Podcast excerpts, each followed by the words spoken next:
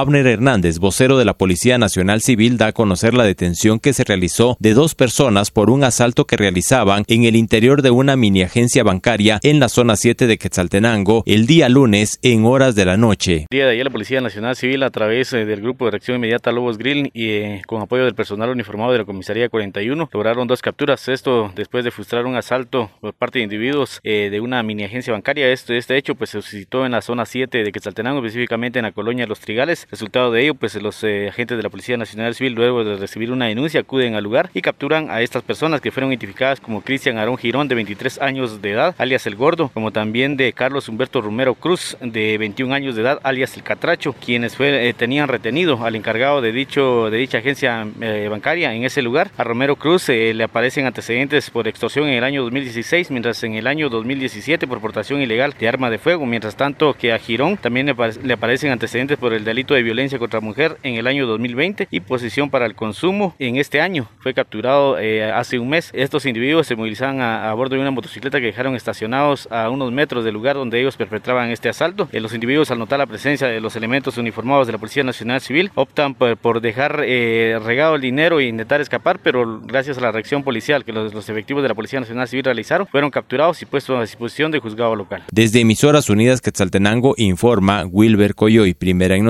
primera en deportes.